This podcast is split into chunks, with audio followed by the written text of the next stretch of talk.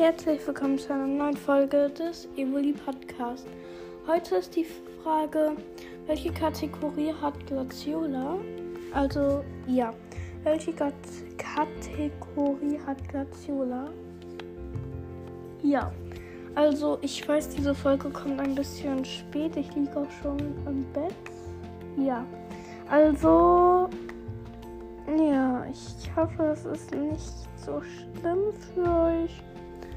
Aber ja, diese Folge ist gleich auch schon zu Ende.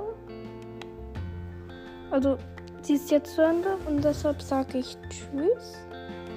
Und beantwortet die Frage, dann kriegt ihr noch einen Punkt.